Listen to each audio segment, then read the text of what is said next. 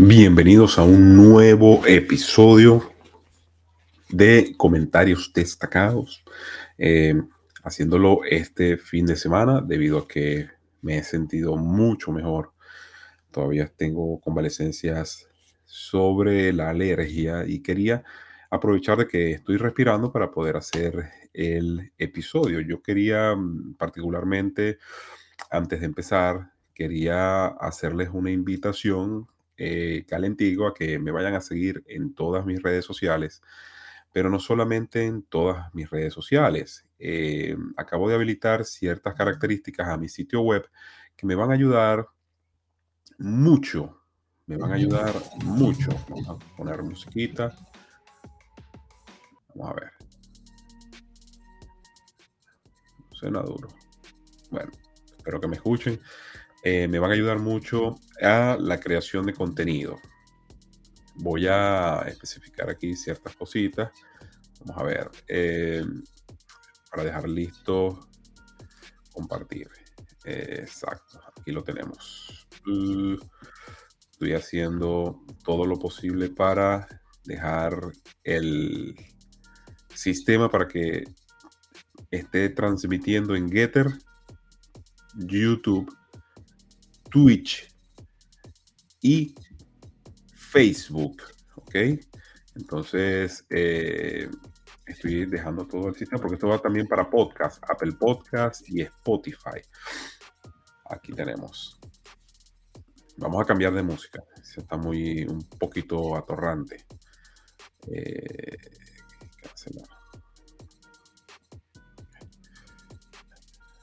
a ver, cambiemos de música para no dejarlo select. Vamos a ver este.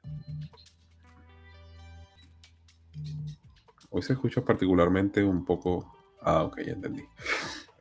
Bueno, eh, ¿qué les quería comentar?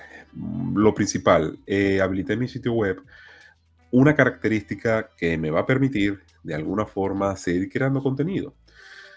Les, les explico. Eh, en mi sitio web ya, aquí lo tienen, eh, www.estebanrafaeljr.com. Esta es la justificación de lo que estoy haciendo. Y ya a partir de eh, este episodio voy a estar eh, anunciándoles de esta forma para los que puedan y quieran donar a mi plataforma y por supuesto, mantener este contenido. Una donación no es obligatoria, pero si tú sientes que este contenido de alguna forma te informa o te educa o te hace abrir eh, tu perspectiva acerca de lo que está sucediendo en el mundo, tú puedes ir a mi sitio web y en la parte eh, derecha de tu pantalla de frente a la pantalla puedes notar de que hay una parte que dice ayúdame a mantener mi red 100% independiente y puedes donar. Puedes donar a esta plataforma. ¿Por qué lo hago? Porque eh, mi contenido, ni en Instagram, que tiene sistema de monetización, ni en YouTube, que no alcanzo todavía al, al requerimiento de usuarios permitidos para que me permita monetizar. Y si llegara a monetizar en YouTube, eh, por supuesto, mi contenido va a ser totalmente desmonetizado, porque mi contenido no va de acuerdo a la línea narrativa de todo esto que estamos viviendo. Mi, contenido va en contra línea, en contra natura, de lo que ellos llaman la naturaleza, lo, natural. Mi, no va en esa corriente. Eh, ellos van a desmonetizarme, por supuesto, no me van a permitir eh, que yo pueda no vivir de este contenido, sino que este contenido que ustedes están viendo en estos momentos genera, genera gastos. Entonces, eh, para mí, una de las formas en la que eh, puede las personas ayudarme, por lo menos con los costos básicos de lo que es mantener la plataforma, esta, por supuesto, cuesta dinero. A mí me gusta hacerlo, pero eh, más allá de todo eso, también hay que entender de que yo quisiera expandirme, yo quisiera seguir mucho más allá. No quisiera tener patrocinantes a los momentos porque cualquier patrocinante me podría atar a eh, una línea editorial y no quiero atarme a ciertas líneas editoriales. Llegará su momento el patrocinante que se adapte a mí y no yo adaptarme al patrocinante. pero mientras tanto, con lo único que voy a contar es con la donación que las personas puedan realizar a mi contenido, porque bueno, es justificación de gastos, el sitio web, el hosting, el dominio. Eh, esta plataforma por la cual estoy yo transmitiendo también cuesta un dinero anual, eh, las aplicaciones que utilizo para hacer videos, eh, incluso la aplicación de newsletter, que los invito a suscribirse también. Esa es otra de las características que, que, no he promocionado, que tengo que promocionar en la parte, en, la, en, el foot, eh, en el footer, lo que llaman la última parte del sitio web y agregado en varias partes del sitio web también está eh, un recuadro que dice suscríbete a mi newsletter. Es la forma más personal que yo voy a tener de comunicarme con ustedes y de que cualquier contenido que yo tenga, cualquier pensamiento acerca de una cuartilla de pensamiento que yo tenga que comunicarles a ustedes, por supuesto, lo voy a hacer a través del newsletter, no voy a hacer spam, eh, lo que voy a tratar desde comentarios acerca de libros que yo lea, eh, por supuesto, recomendaciones basadas en en datos, en hechos, en personas que son totalmente eh, autorizadas para ese tipo de, consejos. Eh, todo va a ser por el newsletter, no va a ser semanal, voy a tratar de hacerlos bisemanal o, o, mensual para no ocuparle su bandeja de entrada con cualquier eh, información. Quiero que sea muy puntual, quiero que sea algo que yo vea que sé que la gente no haya entendido y yo vea que puedo tener la oportunidad de explicarles a ustedes. Y por allí voy a utilizarse la segunda característica que, que quiero promocionar de mi sitio web y que por supuesto, ¿qué es lo que yo quiero a futuro, a muy futuro? Quiero expandir quiero contratar, quiero hacer que hayan personas trabajando en pro al contenido que yo estoy elaborando desde mi blog y que ustedes se mantengan al tanto de todas las noticias. Tengo mi grupo de Telegram, mi grupo de Telegram acaba de alcanzar 3.000 seguidores y ese grupo es un grupo de discusión donde puede haber una discusión más o menos libre, eh, mucho más libre que en Instagram y mucho más libre que Facebook. Y bueno, ya sabemos lo que sucede en todas estas plataformas. Y ese es el anuncio. Si quieres donar, si quieres participar de este proyecto, puedes hacerlo a través de mi sitio web y allí estará el botón de donación para que, de todas maneras, todo eso va a estar especificado en la caja de descripción donde estés escuchando y viendo este episodio. A partir de este episodio, total difusión acerca de esas características. Eh, si te gusta, si crees que este contenido da valor, por supuesto, te voy a animar a que dones un dólar, dos dólares, eh, lo que tú puedas. Eh, existen varios métodos de donación. Allí en la caja de, donación te la va a explicar. Y bueno, sin más que hacerles referencia, muchísimas gracias. Estoy activo por Getter, Telegram, Twitch, Facebook, eh, Twitter, todas las plataformas de redes sociales. Estoy como arroba Esteban Rafael JR y si tienes alguna duda está en mi sitio web estebanrafaeljr.com. Eh, bueno, ya hecho los anuncios oficiales, vamos con el episodio de hoy.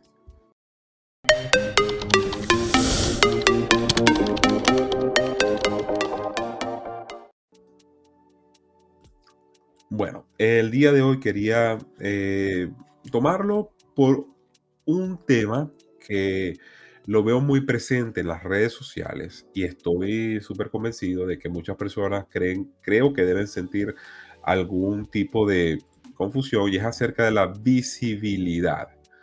¿Ok?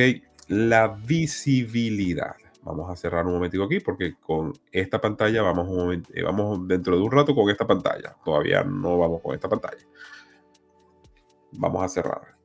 El día de la visibilidad. Muchos activistas, y ojo, vuelvo y repito, tengo que hacer esta aclaratoria porque al parecer hay gente con, con disonancia cognitiva y como que no entran dentro del juego y no están jugando y por supuesto creen que eh, mis ataques o mis críticas es a una persona que, que tenga alguna preferencia sexual distinta, ¿ok? Este, bueno, vamos a, vamos a saludar aquí a los que están comentando, Aide, Lenin, Muchísimas gracias por sintonizar. Lo vamos a hacer los fines de semana y de, yo creo que ustedes están eh, eh, descansando el fin de semana y bueno, sería propicio también, estaba pensando hacerlo lunes y martes, la gente está con la estamina totalmente baja, estoy programándome en ese sentido. Pero bueno, muchos creen que yo soy el que va a atacar a alguien por una preferencia sexual, no, por el contrario, siempre, eh, y no justificándome, sino que tengo que aclarar siempre, miren señores, esto no tiene nada que ver con con quién te acuestes y qué es lo que hagas dentro de tus cuatro paredes privados, dentro de tu casa. Muchos activistas eh, tienen algún problema en cuanto a saber eh, cómo y a quién dirijo mis ataques y por supuesto tergiversan todo lo que yo digo y se hacen las víctimas, porque de eso se trata todos estos activistas, de, eso se trata la ideología woke, es hacerte sentir mal a través de su victimización porque la agenda que ellos tienen quieren llevarla hacia adelante, cueste lo que cueste. Eh, yo una vez bien lo dije eh, y creo que lo escuché también en otro podcast donde decía el liberal, aquel liberal de izquierda, eh, se basa en sus sentimientos y el conservador, y vamos a decir el paleolibertario, se basa en el conocimiento. Entonces, en base a esa premisa, el conocimiento, el hecho, lo empírico, en contra del sentimentalismo, en contra de la victimización, es una pelea muy difícil. Entonces, todo mi ataque, toda mi crítica es a los nuevos tiranos, a las nuevas minorías tiránicas que han nacido a partir de la imposición de una agenda postmoderna. A ellos todos mis ataques, todos. Si tú crees que mi ataque va en contra de alguna comunidad, no, porque eh, la comunidad particular, como bueno, ellos se hacen llamar comunidad, bueno, si tú crees que los ataques van en contra de algún individuo, no. Para mí es indiferente lo que haga el individuo con su vida, pero hay que establecer ciertas patrones y ciertas reglas. Eh, no todo es eh, en base a lo que estos activistas quieren mostrar. Ya sabemos que la izquierda, la nueva izquierda, se encargó de tomar todas las banderas nobles, todas esas banderas que se consideran nobles y hacerlas propias, pero con el fin de montar esas banderas en un activismo político. O sea, eso que, eso que la ola que ellos se, que ellos se montan es para hacerlo político y al hacerlo político, hacerlo ley, hacerlo ley, hacerlo imposición. Eso no lo, por supuesto, nadie lo quiere permitir porque no lo hacen a través del debate, lo hacen a través de la imposición de un solo pensamiento. Y el solo pensamiento único puede ser el pensamiento único de una comunidad, de, de unos activistas, el pensamiento único de otros activistas por allá, y eso genera caos dentro de la sociedad. Y nosotros no queremos una sociedad eh, más, con más caos de la que ya la tenemos. Entonces solamente es para eh, hacer énfasis en ese, en ese sentido. Eh, lo otro, la visibilidad. Muchos activistas piden visibilidad, activistas, porque hay personas de la propia, no voy a, no, es que no quiero llamar personas de la comunidad, porque yo sé que son personas que no piensan como la comunidad. Esa comunidad eh, para mí es una fachada, una fachada, es, eh, es aquel, aquel, aquella plataforma que utiliza la gente, por eso me retracto llamarlo comunidad, personas que tienen un gusto, una preferencia sexual distinta. Entonces, el problema de todos ellos, eh, de los activistas, es que siempre andan con falsas banderas. Ay, la falsa bandera de la inclusión, eso es una falsa bandera totalmente. Ustedes se ponen a ver todo lo que ellos hacen y hacen de todo menos incluir, porque si tú quieres incluir a alguien, ¿verdad? Eh, tú sencillamente no creas un activismo pro algo. O sea, es totalmente eh, fuera de lo fuera de lo de lo racional sea, si tú quieres, yo, yo no, si yo no quiero dividir a la gente, yo no, lo, lo, primero que tengo que hacer es no hacer un grupo pro heterosexual. Eh, punto. Bueno, pero ellos, ellos creen en eso y, eso tiene una razón de ser. Por eso me voy a activar a hacer en mi canal principal los videos correspondientes a las definiciones que son muy importantes porque este momento que nosotros estamos viviendo es un momento muy importante para entenderlo desde el punto de vista de definiciones.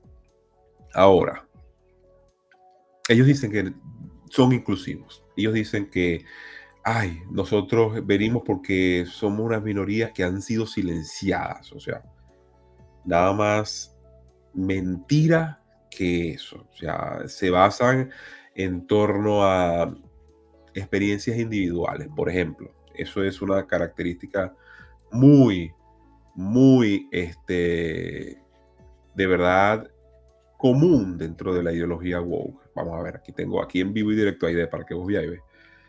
Te voy a agradecer que esto desde mi corazón. Muchísimas gracias, Aide. Aide, acabo de ver que acabas de donar.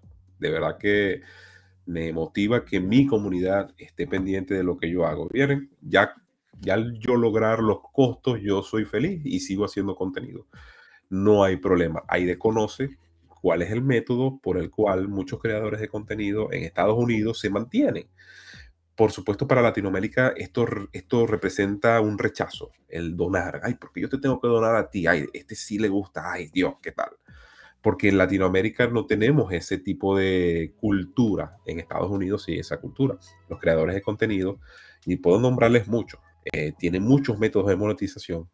Cuando son grandes, ya, bueno, tienen sus patrocinantes, pero cuando son pequeños, sobreviven eh, de las donaciones para mantener un sitio web. Eso no es gratis. Es para mantener una. Pues las redes sociales, por supuesto, son eh, plataformas que son gratis. Nosotros somos el producto. eso lo sabemos. Pero eh, el que quiera mantener una aplicación para traducir, por ejemplo, a mí me gusta traducir muchos videos que vienen de Estados Unidos porque mi, mis dos centros de estudio son Estados Unidos, en cuanto a ideología, en cuanto a ideología wow, la cultura y todo eso, y, Estados y Venezuela.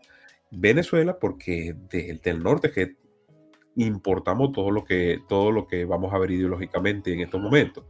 Entonces ya la gente sabe que, coño, vamos a mantener este, esta plataforma porque esta es la plataforma que así sea por 15 minutos, a nosotros nos puede mantener informados un minuto, nos puede mantener informados eh, hacer este tipo de contenido no es económico. Entonces, bueno, gracias, mil gracias Aide y de verdad que te voy a agradecer siempre. Bueno, tú, has estado allí toda la vida.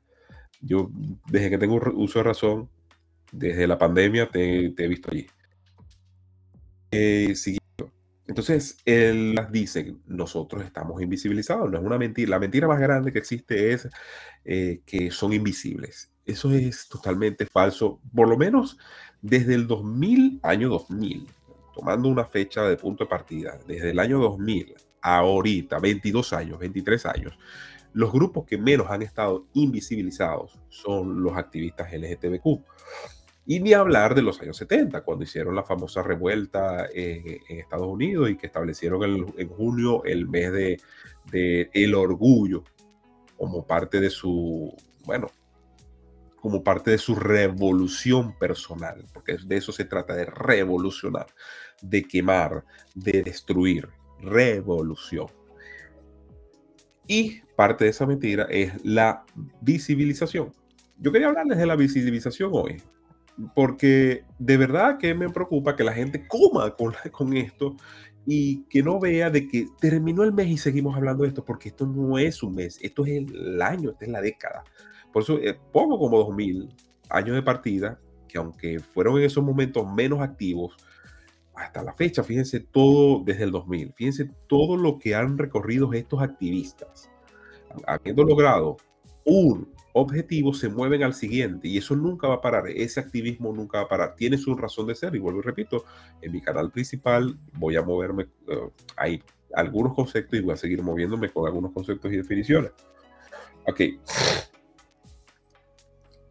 ¿Por qué quiero tomar ese tema? Porque quería leerle la cartilla de qué tan invisibilizados están este movimiento. Y por supuesto, a medida que sigue pasando el tiempo, en las universidades estadounidenses siguen creándose grupos de... Eh, se siguen creando, mm, vamos a llamar, carreras en torno a eh, estos activistas. Por ejemplo, los estudios de la mujer es muy frecuente dentro de las universidades eh, norteamericanas. Los estudios de género son carreras que se estudian, son carreras que, que tú pagas 100 mil, 200 mil dólares de esa carrera, te endeudas por tener, por tener ese tipo de, de conocimientos y eh, no es para nada una teoría de conspiración de que estos activistas están llevando adelante una ideología, están llevando adelante una agenda, porque están estudiándola. O sea, las universidades no te ponen una carrera allí para que tú vayas a hacer, qué sé yo, cualquier otra cosa. Dice, y de lo bueno debemos cultivarlo y proteger, y trabajo y preocupación por los valores de las familias. Gracias, Ide.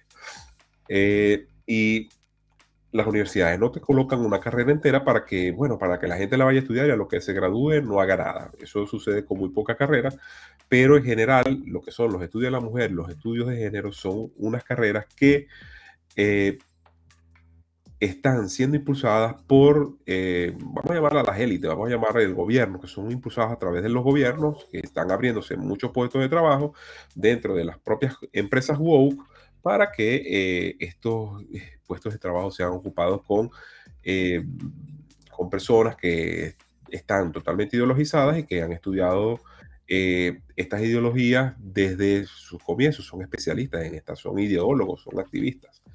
Entonces, voy a leerle la carta porque yo a veces digo, ¿será que estamos equivocados? ¿Será que de verdad están bien? Y solamente les digo un mes. Bueno, no. Vamos a ver. Aquí. Dice, es bueno que tengamos un día como este, y esto lo tomo precisamente eh, de un, eh, una publicación que hacen en el The Daily Wire, y esto lo hicieron en el Día de la Visibilidad Trans.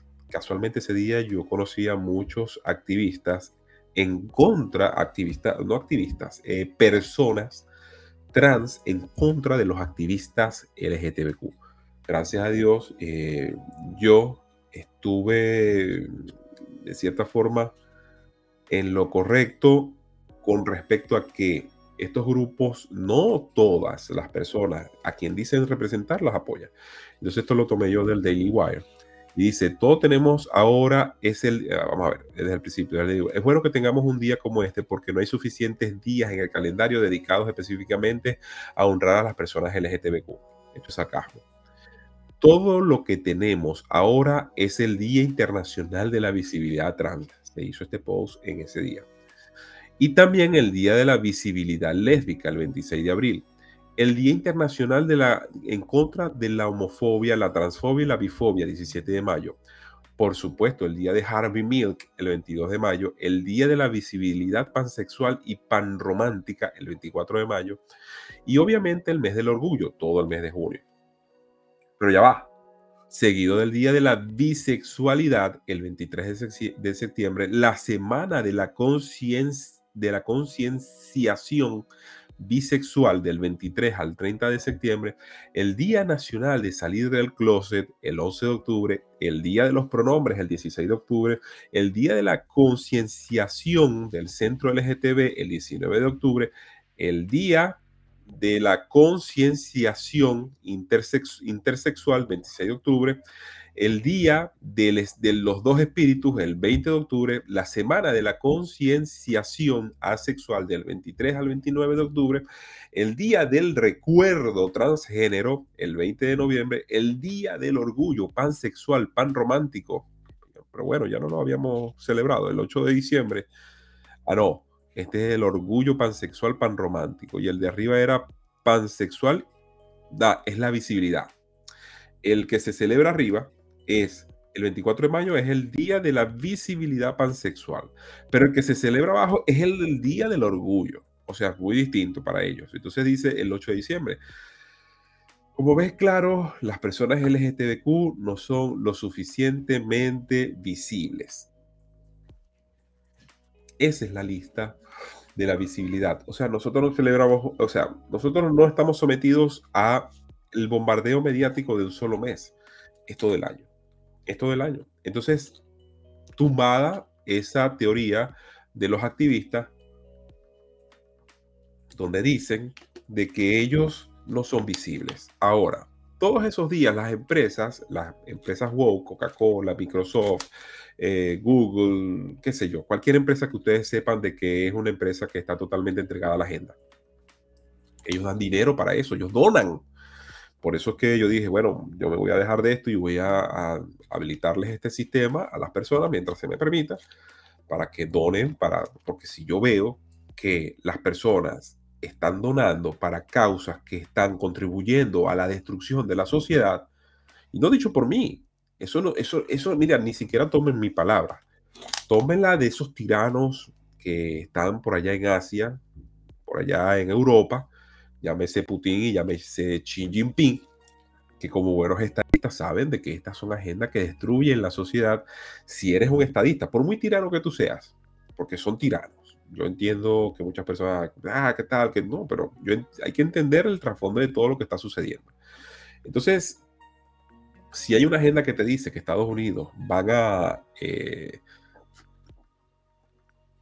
hay una predicción de una agenda que dice que Estados Unidos pasará a ser, pasará dejará de ser la potencia número uno del mundo y van a ubicarse cuatro potencias en un mundo multipolar. Y eso lo dijo Putin también. ¿Cómo haces tú para destruir a la primera potencia y posicionar a las otras? Bueno, por supuesto, tú inyectas dentro de esta superpotencia un veneno para que se destruya desde adentro. Ese veneno que se, que se, que se inyectó a esto eh, ha sido inyectado desde hace mucho tiempo, desde los años 60, desde los años 50, desde la, desde la revolución de, la, de lo que llaman ellos en los movimientos eh, de, del civil rights, desde esos movimientos, desde eh, presidentes que se doblegaron a la agenda del New Deal también. ¿Y qué pasa con estos otros dos? Estos lo protegen, estos están protegiendo su, sociedad. Por mucho que desde aquí empiecen a criticar, miren, estos, estos homófobos o estas culturas, Qatar, ay Dios mío, Qatar, ¿qué será de Qatar? ¿Cómo es posible de que allá no podemos alzar una bandera eh, multicolor? Pero es que eso va más allá de la crítica que tú le puedes hacer a esos eh, dirigentes. Esos dirigentes saben de qué se trata esa agenda. Incluso estos, estos aquí, Xi Jinping financia estas agendas aquí, pero estas agendas no se le devuelven a China. Y ahí es donde uno tiene que poner la astucia, y ahí uno como población tiene que decir qué está sucediendo. Más allá de, de la invitación a la inclusión, la invitación, ay, qué pobrecito esta gente, qué pobrecita esta, que Occidente es el lugar más libre que puede existir y principalmente Estados Unidos. No hay país en el mundo en donde se te permitan las mayores libertades. Las mayores libertades, como lo es Estados Unidos de Norteamérica. Estados Unidos tú puedes ser libre, claro, pero siempre con eh, este, este agregado de ley y orden entonces, obviamente estos grupos no quieren ley y orden, estos grupos quieren deshacer la sociedad como la por son unos resentidos, los activistas son resentidos. Entonces tú ves que aquí protegen a su cultura porque saben a lo que llevaría la ideología de género y la ideología woke y estos aquí la impulsan, financiado por estos aquí. Entonces tú ya tú tienes que ser como población, tienes que estar pendiente de saber cómo tienes que educar a las personas de, cierta manera para que preservemos nuestra cultura, porque se trata de destruir esto para hacer renacer las nuevas potencias multipolares. Eso es todo. Ustedes han visto que la guerra de Ucrania y Rusia ha perjudicado a Rusia. ¿Qué se escucha de esa guerra? No se escucha nada. Yo solamente veo que dimite un, primer ministro en Reino Unido, Boris Johnson. Yo solamente veo que se le alzan eh, unos granjeros en Holanda por, por, cuestiones de imposición de agenda. Yo solamente veo de que en, Francia el Parlamento se le voltea a Macron. Yo solamente veo que a Joe Biden, Joe Biden no sabe dónde está parado y dice cualquier cantidad de cosas. O sea, eso, eso es lo que yo veo. Mientras yo veo sólido la parte que se suponía que eran los malos de la película. Y eso es para su punto de análisis. Moviendo a los grupos estos LGTBQ. Y hablando de la visibilización, está viendo que eso era un cuento, totalmente un cuento que no correspondía. Que tú decías, bueno, ya yo acabo de leerle semanas, días y meses en los que ellos celebran su preferencia sexual que es algo totalmente interno, es algo totalmente que va dentro de su gusto, que es personal. Eso no nos tiene que importar a nadie, ¿ok? Eh, que ellos sean de alguna u otra forma, bueno, este, ya en la sociedad occidental estaban siendo muy aceptados. Es más, yo creo que tenían todos los derechos garantizados, a excepción de algunos países que sí existen ciertas situaciones personales, individuales, que puede, bueno, de alguna forma uno no estar de acuerdo, uno no puede estar de acuerdo con la discriminación por raza, por género, ni por, este, eh, ni por nacionalidad. No, nadie está de acuerdo, solo que de cierta forma eh, estos grupos hacen tanto ruido que lo que dicen lo vas a creer. ¿A dónde voy yo con esto? Salgo del mundo y me voy a meter en Venezuela. Venezuela para mí siempre ha sido el punto, por eso vuelvo y repito, Venezuela, Estados Unidos. Pero como ya en Venezuela se están haciendo eh, eco estos grupos, hay que empezar a determinar contra quién van a ser las próximas luchas. Muchos todavía están enfrascados con que, bueno, está bien eh, que hagan su trabajo desde ese entorno, yo hago el trabajo desde, mi entorno, pero todavía están enfrascados en esas luchas de, bueno, que Maduro y Guaidó, que si esto, que si aquello, si tú me escuchas desde otra parte o si me ves desde otra parte, puedes estar enterado de lo que sucedió con respecto a, lo, a esto de que la presidencia interina y toda esta situación que se vivió en el 2019, que por fin Maduro iba a caer y todavía han pasado, ya pasaron tres años y todavía Maduro está ahí. Entonces, eh, bueno, ya estos grupos empezaron a hacerse desde el año 2017, empezaron a hacer activismo político desde Venezuela. Muy poquitos, eh, ciertas, bueno, ciertos destellos, ciertas situaciones que se veían, ciertas situaciones virales que tú podías decir, bueno, ¿y esto qué pasa aquí? Pero ya se establecieron, ya dieron la cara. ¿Qué es lo importante? Eso es lo importante, que dieran la cara, porque muchas personas no me creían de que estos grupos iban a llegar a Venezuela, pero decían, bueno, porque Venezuela es, culturalmente conservadora, sí, sí, pero eso no, no les evita a los de la agenda llevar su, su maleta ideológica. O sea, ¿cuál es el problema de que si Venezuela es la población? Ahora, tú puedes, eh, tú puedes de alguna forma, eh, ¿qué pasó? Sí. Tú puedes de alguna forma eh, hacer que estos activistas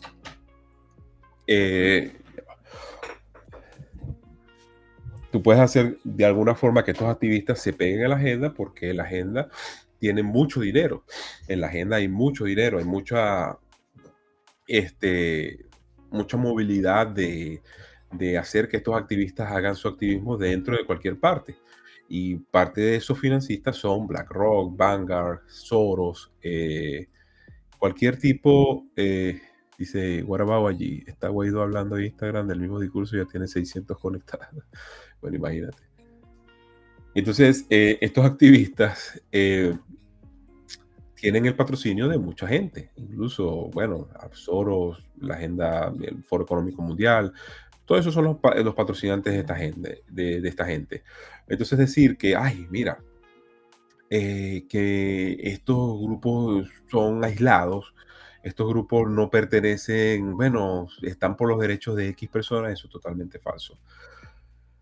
Vamos a ver ¿Con qué nos encontramos? Vamos a Venezuela. El que no conozca Venezuela, bueno, les invito a, puntualizar esta situación aquí con respecto a, lo de la agenda en Venezuela, ¿ok? La visibilización en Venezuela. Vamos a ver aquí, coloco este video y eh, inmediatamente para que ustedes vean la hipocresía y les voy a narrar quiénes son los personajes. A ver.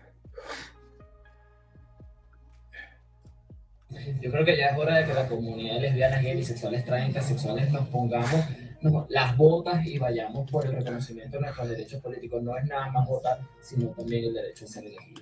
Así que nos vemos en el ring, ahí vamos, el ring de la política. Vamos a elegir nuestro propio candidato o candidata o candidata LGBTI. Así que le esperamos. Bueno, o sea que los partidos políticos no cuentan con, con votos de la comunidad LGBTI a partir si nos a su propio, nosotros vamos a hacer, eh, a, unir a toda la comunidad LGBT sin ninguna discriminación. ¿Y a quién espera quitarle más votos, al gobierno o a la oposición? Yo creo que de ambos lados, por eso que... Totalmente falso. Fíjense cómo ellos tratan de manipular, manipulación totalmente. Esos grupos, dice aquí, esos grupos reciben donaciones directas, los mantienen con nuestros impuestos. En Estados Unidos, en Estados Unidos hay de... Eh, Estados Unidos eh, se pudiera, o sea, el Estados Unidos mantiene con impuestos a todo lo que el Estado proponga, o sea, se mantiene con impuestos, caso particular, las clínicas de Plan Parenthood, por ejemplo, o sea, eso se mantiene con el impuesto de, que estos también son parte de los movimientos LGTBQ, eh, se mantiene con los impuestos, qué sé yo, cualquier cantidad de activismo, pero también reciben mucha financia, mucha, mucho financiamiento. En la página de Soros está, en la página de Open Society, creo que yo lo hice una vez, eh, mostré cómo se le ha donado en Venezuela a, por ejemplo, grupos, a medios de comunicación que son pro, eh, pro woke, eh, como Chihuiri Bipolar, como este, el, ¿cómo se llama este? este el, este, Content, eh, la Universidad Andrés Bello, ellos han donado a, a este tipo de, de activismo. ¿okay? Soros, la agenda, toda esta gente. Olvídense que también viene parte de los impuestos, pero no, no es así tan como uno piensa. Los impuestos solamente sirven para, este, en parte, llevar, por ejemplo, algo que se me ocurre en estos momentos, lo que hizo Biden con respecto a la, última ley que firmó acerca de proteger a las comunidades. Todo eso va de los impuestos eh, de los contribuyentes. Pero los activistas los activistas como activismo se mantienen de donaciones, de donaciones de grupos multinacionales, multimillonarios, que de verdad que es preocupante. Eh, y ver que, bueno, fíjate lo que estamos viviendo. Vamos a ver. Ahí vamos con todo. Venezuela está preparada para el matrimonio trans, para el, para el matrimonio, el matrimonio igualitario, está, preparada. Los que están preparadas son nuestros, tomadores de decisiones. ¿Está preparado Venezuela para reconocer el, derecho a la identidad de la comunidad trans? Está preparada. ¿Y está preparada para tener un presidente LGBTI? Lo vamos a ver. Venezuela va a decidir si vamos a tener un presidente o una presidenta LGBTI. Y hay que decirlo, Venezuela es el primer país en toda Latinoamérica en tener una diputada trans. Entonces ya Venezuela ha votado por la comunidad LGBTI vamos a ver qué pasa totalmente falso. Venezuela votó por Tomás Adrián, Tamar Adrián, perdón, en el 2015 por voluntad popular, un partido de oposición, fue por la ignorancia de no saber que venía un movimiento tiránico totalmente pro LGTBQ, totalmente pro agenda totalmente pro lo que ustedes quieran. Venezuela votó en ese momento, incluso fue en uno de los municipios del este de Caracas, donde la hicieron diputada, y eso fue uno de las atajaperros que agarró el señor Nicolás Maduro. Y yo recuerdo completamente ese discurso cuando él dijo que cómo es posible de que la oposición eh, fascista haya logrado meter a alguien de la comunidad LGTBQ y ellos no lograron meter a nadie. Claro, el, detalle con ellos es que ellos siempre han metido personas que se identifican, personas que son eh, homosexuales dentro de la tiraría de Maduro, pero nunca han salido con eso de las preferencias. Eh, siempre, siempre hemos estado ante presencia de diputados, ministros que han sido parte que ha tenido preferencias sexuales distintas a la, heterosexual y son los que no salen con ese activismo, porque anteriormente nadie le importaba si tú eras gay, si tú eras lesbiana, para ejercer un cargo público. Ahora, ahora sí, ahora sí va a ser lo principal. Tu carta de presentación en Venezuela va a ser, soy gay y pertenezco al partido tal, y bueno, no estudié nada. Bueno, pónganlo de ministro. Eh, bueno, yo soy lesbiana, eh, pertenezco al partido X y bueno, lo que tengo es eh, bachillerato. Bueno, póngalo de vicepresidenta. Eso es lo que va a importar. No va a importar la experiencia, no va a importar el aporte que tú puedes hacer. Nada, es eso. La carta de presentación va a ser esa. Y eso lo estamos viendo en Estados Unidos. Adrián es su nombre original. Yo lo conocí en Caracas hace muchos años y aún no era diputada. Bueno, y él lo elige bajo... Él no se elige porque es LGTBQ y él no se identificaba como LGTBQ. Él su activismo lo llevaba por dentro. Él, o sea, Venezuela elige a su primera, eh, y fue la primera de Latinoamérica, eso sí es verdad, a su primera diputada trans en base a un engaño, en base a eso de que eh, estábamos luchando por salir de la tiraría y estábamos luchando, bueno, estos son los diputados y ganamos la, la, la, la asamblea y que sucedió, no sucedió nada no sucedió nada, seguimos aquí, eh, la gente exiliada en el exterior y lamentablemente estamos en las mismas, o sea, ni el activismo LGTBQ no solucionó el problema en ese entonces, ni lo va a solucionar tampoco en el futuro. Entonces, estos dos personajes, fíjense, fíjense bien en su cara, no tomen los nombres de estos personajes, pero su cara, mire, eso pasará desde el punto de vista... Eh, desde el, punto de vista mediático a la historia. Fíjense lo que estamos viendo. ¿Quién está allí? Son tres pelones. Está Villegas y los dos activistas LGTBQ. Villegas ha venido desde hace tiempo. Vladimir Villegas, desde que, desde que estaba en Globovisión, con una obsesión sobre las preferencias sexuales de la gente, sobre una obsesión inmensa, tremenda, demasiado sospechosa. Ha venido impulsando lo que es el bueno, eh, la unión homosexual desde hace tiempo y por supuesto siempre ha tenido cierto rechazo, pero ya como ya tiene apoyo de ciertos activistas que han sido venidos financiados por el gobierno y han venido siendo financiados por las agendas externas, ahora como que ha estado mucho más presente el tema y, y se ha venido, eh, ha, venido haciendo programas tras programas tras programas. Eh, lo que llamo yo, lo, lo que llamo yo es la, la introducción de la narrativa, la ha hecho Villegas muy, muy pro qué, pero ¿quién es Villegas? Villegas era una persona, creo que fue constitucionalista de la constitución del 98, y él mismo sabe de que dentro de nuestra constitución no existe ninguna de esas figuras. Para poder introducir toda esa figura tendría que hacer una reforma constitucional, que eso es el próximo objetivo que va a tener el chavismo una vez que el chavismo complete eh, su metamorfosis a las nuevas ideologías woke, porque todavía están en una división totalmente este, están como que eh, están queriendo y no queriendo, como decimos nosotros. Bueno, estamos, sí, sí los apoyamos. Bueno, nosotros este, eh, no, no clasificamos mal a las personas que de alguna u otra forma tengan un gusto, que tengan una preferencia, pero mm, andan muy tímidos con el tema. Entonces ellos vienen, aquí fíjense esta noticia, ¿no? Esta noticia del Freedom Post, para que ustedes vean que los que le he venido hablando de la fragmentación del propio chavismo entre los neomarxistas y los marxistas, aunque no les gusta que los llamen así, los neomarxistas, no les gusta que le llamen neomarxistas, les gusta que los llamen marxistas. Yo eh, publiqué un tweet en donde decía, bueno, en este video de YouTube expliqué cómo el marxismo económico va a ir en contra del cultural por su aspecto anticientífico. Ya está ocurriendo en Venezuela, el chavismo se va a partir en dos y la noticia es, diputado chavista propuso la ley de Qatar contra las personas LGTBQ. ¿Y cuál es la ley de Qatar? Bueno, cero ideología de género en las calles, cero ideología de género en la escuela, cero ideología de género, que cada quien viva su vida internamente. pero que este diputado chavista no entendió cuál es la lucha. O sea, este diputado chavista en cualquier momento va a ser silenciado y vamos a tener que, mire, vamos a tener que acogerlo de este lado porque este diputado chavista o sea, fíjense cómo se están dividiendo, cómo se está fragmentando.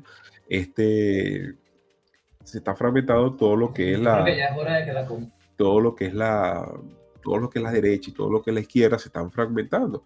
Por eso una vez me dijeron, mira, hay que hacer énfasis de que la ideología woke es eh, tanto izquierda, por supuesto, su mayoría izquierdas, como derechas también pueden participar dentro de esta propia ideología porque esa dicotomía entre izquierdas y derechas está desapareciendo poco a poco, poco a poco, y, eso lo predijo Yuval Harari. Mira, las próximas luchas van a ser entre lo local y lo global.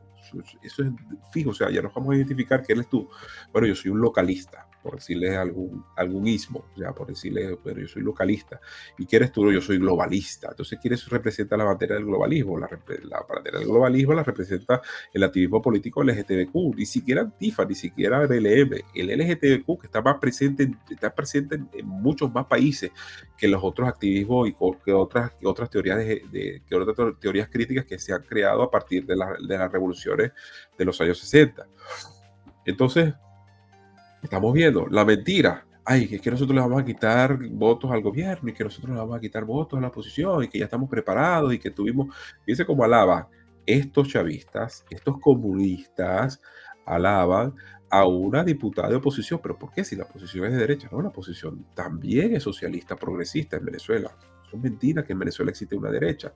Entonces, la hipocresía de esta gente es que ellos hagan un programa de radio a exponer de que ellos van a sacar un partido y que bueno, que el próximo presidente tiene que ser LGTBQ, no, no es que tenga que estar capacitado. Bueno, si ya nosotros tenemos un autobusero, lo que venga después es, ganancia. Eh, pero tiene que ser con una preferencia sexual X, con un gusto sexual X. Entonces, bueno, fíjense, esto. Siguiente video. Se fijaron el calvito. El calvito, uno de los calvitos que estaban allí, para los que estaban en, la plataforma de podcast, eh, ese mismo calvito lo estamos viendo en estas declaraciones, pero no está declarando él, él está en la parte de atrás y que está declarando una viceministra. El del presidente Nicolás Maduro en nombre de la ministra Diva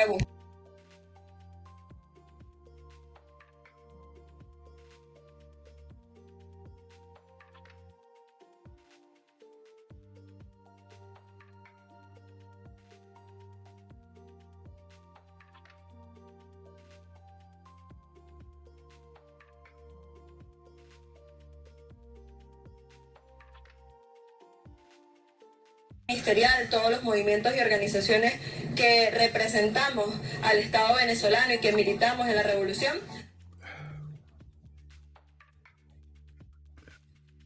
En nombre de la ministra Diva Guzmán y de todo el Estado venezolano, recibimos con mucho honor y con mucho compromiso este documento que consigna el movimiento LGBTI, el movimiento sexo género diverso. Sin duda es un gran avance, es una reivindicación necesaria es el reconocimiento a las luchas históricas, a los derechos fundamentales y, por supuesto, al compromiso que tiene la revolución bolivariana, que tiene el presidente Nicolás Maduro y todo el tren ministerial, todos los movimientos y organizaciones que representamos al Estado venezolano y que militamos en la revolución, pero el compromiso de poder acompañar de manera eficiente y efectiva las luchas. Estoy segura de que el presidente tomará con buena iniciativa estas propuestas y que seguramente eh, se seguirán trabajando a través de esa mesa en la que venimos además acompañando la subcomisión de la Asamblea Nacional, donde se debate y se construyen líneas estratégicas para seguir acompañando al movimiento LGBTI y para seguir profundizando en los derechos. Nada más que decirle, sino que agradecerle al movimiento, a CODI, a todos los compañeros, felicitar y reconocer la extraordinaria movilización de más de 20.000 personas, jóvenes y compañeros de todos los estados que participaron y vinieron a decir, no solo a exigir derechos, sino también a reivindicar y reconocer que ha sido la revolución durante estos 22 años que ha garantizado la posibilidad de marchar sin ser perseguidos y por el contrario, acompañados y respaldados. Bueno, creo que se fue el sonido por un momento. Eh, sí, se fue el sonido, pero ya, ya, solucionado. Eh, bueno, están viendo aquí a una viceministra eh, haciendo gala de cómo Nicolás Maduro está eh, a favor de los grupos marxistas LGTBQ. Y muchos me decían que no, porque Nicolás Maduro era homofóbico. Nicolás Maduro no es homofóbico. Nicolás Maduro es a conveniencia de a donde se mueva la veleta política. Siempre lo había dicho, lo he sostenido y lo sigo sosteniendo desde hace mucho tiempo. Esto sucedió durante el mes de la, eh, creo que fue el 3 de julio, eh, durante la marcha, eh, fíjense que el señor que dice que va a crear un partido político para hacer eh, activismo LGTBQ y todo lo que ustedes quieran, el señor es un chavista convencido. Fíjense, aquí lo tenemos atrás, entregando el documento, rogándole a Nicolás Maduro que le garantice ciertos derechos, de los cuales ninguno, ninguno eh, resulta derecho, resulta privilegio, pero bueno, de los que pidieron, de los que pidieron, hay dos con los que uno estoy de acuerdo, el otro, por supuesto, no estoy de acuerdo. Eh, lo que es la unión o homosexual, perfecto, no hay problema, pero eso no tiene que meterse dentro de la constitución, se puede hacer a través de las alcaldías y las gobernaciones, que ellos puedan hacer sus uniones para que, por supuesto, se proteja a la pareja con la que ellos decidieron este, a la pareja con la que ellos decidieron eh, pasar el resto de su vida.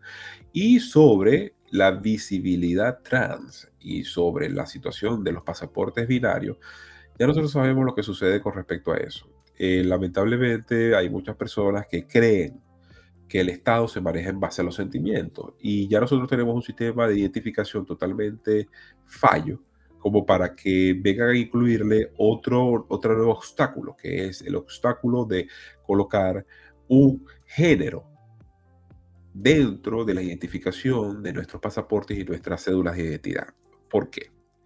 Si ya es difícil, tú naces, porque ellos hablan de un sexo asignado, porque ese es el lenguaje que utilizan ellos. El doctor asigna un género y asigna un sexo. ¿Cómo el padre y la madre van a prevenirse de que ese niño, por eso quiere llevar la sexualización a los niños, puede prevenirse de que un niño nazca y uno le vea sus órganos reproductivos masculinos y que ese niño en el futuro, gracias a la sexualización, perdón, a la hipersexualización que existe dentro de la sociedad en estos momentos, ese niño vaya a cambiar a cualquiera de los 50 de los 55, los 200 géneros que se han inventado y que esos documentos que ese niño ya tenga por el hecho de tener una disforia, por el hecho de tener una enfermedad mental, ya ese niño no se identifica dentro de ese cuerpo y por supuesto el nombre y todo lo que conlleva a eso y la documentación no es correspondiente a la persona del cual está sufriendo esa disforia. En Venezuela, para cambiar eh, la letra de una eh, de un nombre, la letra, la letra, eh, de un apellido que escriba Martínez con ese al final, para cambiar esa letra, el proceso burocrático es extenso, es extenuante, es de verdad eh, caro. Ahora imagínense ustedes que en Venezuela se coloque un pasaporte eh, de estos pasaportes no binarios. ¿Qué va a suceder? Si ya de resto, o sea, el sistema burocrático de Venezuela no entrega pasaportes ordinarios a nadie sea, muchas personas dentro de, fuera de Venezuela están sin pasaportes, pasaportes vencidos y todavía pagan cantidades exuberantes, dos mil, tres mil dólares para que se les sea entregado el pasaporte. Y de repente venga un grupo minoritario a decir, bueno, nosotros vamos a querer el pasaporte no binario, porque nosotros a lo que tengamos 18, 19, 20 años, vamos a hacer el cambio y eso se le facilite más a una persona con preferencias sexuales o preferencias de género X que una persona, un ciudadano común que representan el 99% de la población. ¿Cómo se va a sentir el 99% de la población con respecto a este tipo de medidas que se le aplican solamente al menos del 1% de la población? Y eso son cosas que por eso estos grupos generan rechazo. Generan rechazo porque quieren privilegios. El Estado no funciona de esa forma quieren privilegios, quieren un privilegio, quieren un capricho sobre, en vez de atacar o en vez de eh, ver cómo solucionar el problema de disforia de la persona, ayudándola de verdad, lo que hacen es, eh, lo que hacen es acentuar el problema y de alguna forma afirmar el problema. Y bueno, eh, vamos a legislar en torno a que estas personas reciban eh, una identificación en, torno a lo que ellos tienen en la mente. Sin contar de que este problema no es solamente allí. Si ese género se reafirma, no hay problema. Perfecto. Pero ¿qué pasa si la gente, o sea, imaginando como ya he visto ya la alta tasa de, transiciones que hay en Estados Unidos, ¿qué pasa si esta gente transiciona? Hay que volver para atrás. Entonces, ¿qué pasa si esta gente se devuelve? ¿Qué pasa? O sea, son tantas incógnitas o sea, son más problemas que soluciones. Y vuelvo y repito, eso es lo que sucede cuando el Estado va a legislar en torno al gusto, o sea, algo que no es visible, por lo menos ante los, los, los documentos, solamente se podía ver por cuestiones biológicas, o sea, sexo mujer, sexo hombre, ya, o sea, ¿qué es? Hombre o mujer, ya, punto. Ahora, sexo biológico, más la identidad de género. O sea, esto es, y la identidad de género tú no la vas a conocer muchas veces hasta que tengas una edad de madurez que tú digas, bueno, me identifico con. ¿Qué va a pasar durante todo ese tiempo que ese niño o esa niña tenga esa documentación? O sea, eh, de verdad que no es práctico. Incluso hasta para la propia seguridad nacional no es práctico, porque el Estado tiene que resguardar eso. Tiene que resguardar que sus ciudadanos sean tratados iguales y colocar un pasaporte binario o no binario para un menos de 1% de la población, eso es totalmente divisorio, divisorio de la sociedad. Por eso que yo con mucha, con, mucha certeza dice, ah, que Venezuela es Europa. Sí, y desde ese punto de vista, ni la constitución te lo dice, la constitución te dice masculino y femenino. Por eso ellos van a querer reformar la constitución, por eso ellos van a querer tumbar todas las básicas, aunque yo no soy fanático de la constitución del 99, pero es que ni siquiera ninguna constitución, obviamente, para atrás ha contenido este tipo de, de privilegios, pero son derechos. Eso es mentira lo que dice ella, solo son derechos, son privilegios. Vamos a hablar de la unión homosexual, no hay problema, sí, págalo. No no nos afecta, pero un pasaporte sí nos afecta un pasaporte sí los afecta, que eso es lo que ellos hablan de la visibilidad trans. un pasaporte sí los afecta, totalmente, totalmente. Pero bueno, eh, gracias a eso ya salieron, ya salieron los activistas, pues. Ya salieron los activistas a hacer sus campañas. ¿Con qué? Fíjense. Ay. Vamos a ver siendo candidato presidencial, implementar la política del amor. Ha llegado el momento para Venezuela porque no hay otra opción, la política del amor, de la tolerancia, del respeto, de la unión, del perdón. De yo ser candidato presidencial y presidente de Venezuela, me incluiría a todos los sectores empresariales, comunales, a indígenas, a todos los sectores sin excepción sexo diverso y también me plantearía la incorporación de personas abiertamente de sexo diverso, integrar el gabinete, pero más allá es, es un reconocimiento de unión igualitaria. Ajá, este señor, este señor ha hecho campaña política por parte de Voluntad Popular, un partido de oposición, y por supuesto salieron los sexos diversos a decir que necesitaba un presidente LGTBQ y bueno, aquí el niño que llora y, la madre que le da una pela, eh, salió este señor a decir, mire, aquí estoy yo, yo siempre he sido y todo el mundo sabe que yo soy. Entonces este señor sale a la defensiva y dice, mira, aquí está, aquí su candidato. Eh, vamos con amor nosotros vamos a eliminar el 90% de la pobreza que existe en Venezuela. Con amor nosotros vamos a eliminar los pranatos dentro de las cárceles. Con amor vamos a eliminar eh, todos los niños de la calle. Con amor y que, haya un gabinete sexo diverso ya abiertamente. O sea, porque es como que no se ha enterado que el chavismo históricamente ha tenido ministros homosexuales y no se ha enterado que el chavismo históricamente ha metido cualquier cantidad de sexo diversos dentro de su fila, inclusive dentro de las filas militares. No se ha dado cuenta, él no se ha dado cuenta, solo que no tienen el, cartelito. Bueno, ahora va, todo el mundo va a tener el cartelito. Y el señor Leandro sale y ahora es totalmente un activo, porque qué serio puede, mire, qué serio puede, vamos a leer un poco aquí de los comentarios destacados aquí de la gente. Esto es para gozar. Dice, ¿cómo se pone Leandrito por tu live? Ay, papá, papá Dios, pon tu mano. Claro, por eso es que los guaruras de él golpean a la gente en la calle cuando le reclaman que se estaciona mal y Ha tenido una cierta, tenido ciertas situaciones allí eh, dentro de su... Él, se postuló para una de las alcaldías, yo no sé si de Valencia, era Valencia, él estaba dentro de Carabobo, pero no sé cuál alcaldía de Carabobo estaba, si sabe, bueno, que escríbamelo en los comentarios. Dice, por favor, que alguien le diga dónde está el baño para que haga pipí, sinceramente. Dice, eh, pero ¿por qué había, por qué habla bailando haciendo shows? Bueno, porque esa es su forma de comunicarse, baila, él es alegre, entonces quiere comunicar una alegría. El enfermito, como todo el mundo, bueno. Pero esto es un sketch de un programa de TV. ¿Qué es eso? Sexo diverso, claro. Bueno, después te explicamos qué es la sexodiversidad. Debe ser obligatorio leer George Orwell en las escuelas. Estos zurdos hay que darles batalla. La guía de voluntad popular, no, pero que voluntad popular tiene a, Tamar Adrián. O sea, no es que, ay, esto viene de ahorita, ay, pues mire nosotros. Ahorita es porque ustedes lo están viendo y que ahora decidieron saltar la talanquera, como dice ese hombre me da la, le da demasiada risa. Lo veo como un payasito para hacer reír a la vida, pero fíjese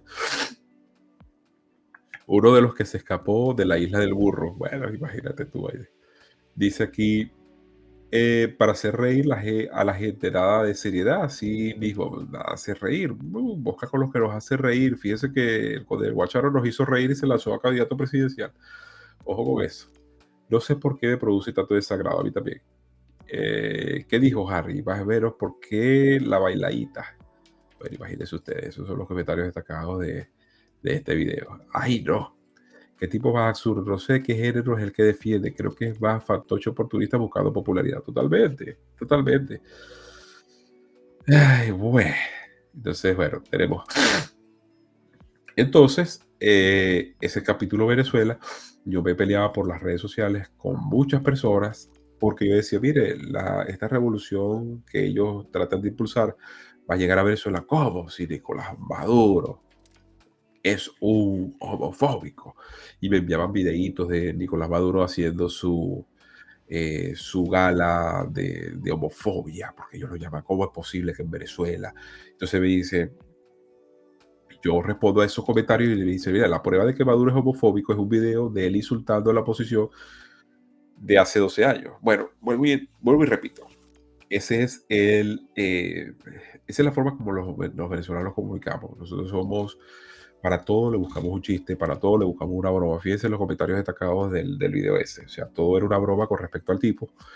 Y esa es la forma de nosotros comunicarnos. Eh, no justificando al tirano, por supuesto, pero es, parte de nuestra cultura. Nosotros no nos, eh, no nos vamos a echar a morir por nada. Eh, de verdad que la parte victimista del venezolano era gracias a la revolución y con la guerra de clases.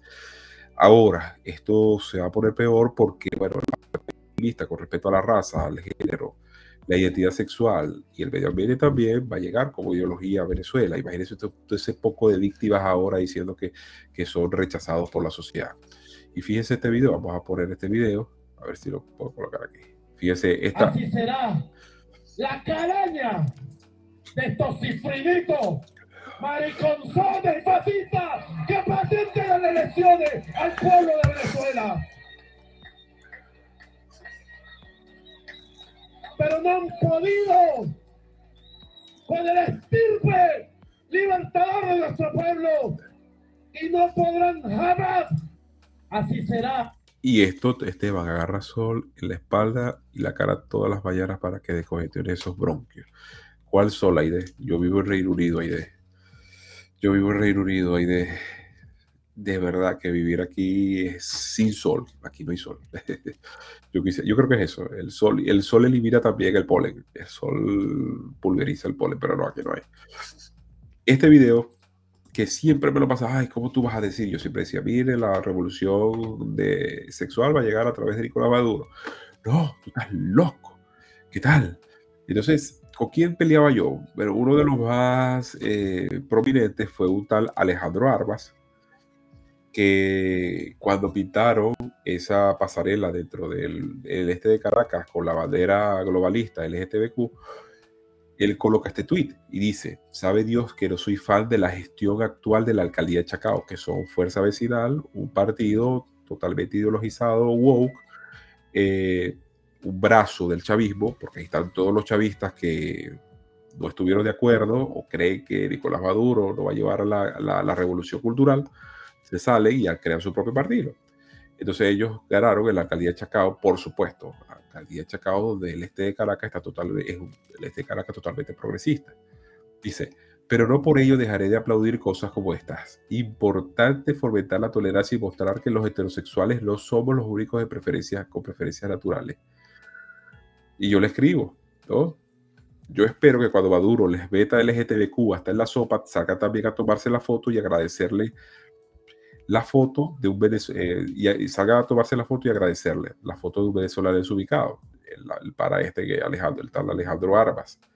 Eh, esto fue el 20 de mayo. Y el 3 de julio, por supuesto, salen los revolucionarios que ustedes vieron allí, promocionándonos a través de radio, televisión, y afines todo el activismo que ha hecho el chavismo a favor del LGTBQ. Entonces, la revolución industrial, la, la revolución sexual va a ser llevada a través de Nicolás Maduro en Venezuela. tiene que pegarse a la agenda. Todos están pegados a la agenda. Entonces yo le contesto y él, bueno, enseguida me responde con el famoso videíto.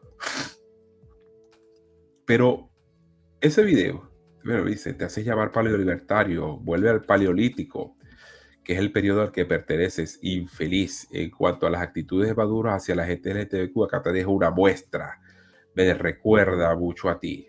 Bueno, señor Alejandro Armas, eh, voy a tomar este video y le voy a pegar el, el que acabo de colocar haciéndole un recordatorio de que la revolución sexual va a llegar a Venezuela de manos de la revolución bolivariana, de manos del socialismo del siglo XXI, para que no sea ignorante, señor Alejandro Armas, para que sepa y se ubique donde está usted, para que sepa de que esto no es como usted lo ve desde su propio individualismo, de su propia experiencia. Esto es un movimiento internacional que va a llegar a Venezuela lo quiere usted o no, y usted va a besarle las bolas al señor Nicolás Maduro, he dicho.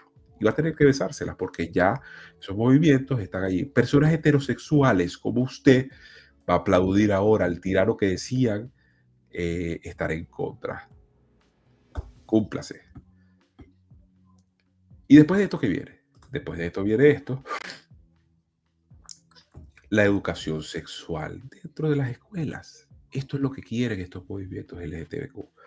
Esto es lo que quiere que esta gente que quiere de alguna forma introducir eh, estos movimientos dentro de Venezuela. No va a ser, no va a ser, eh, no, va a bastar con solamente la unión homosexual, porque ya nosotros sabemos que eso no es el objetivo.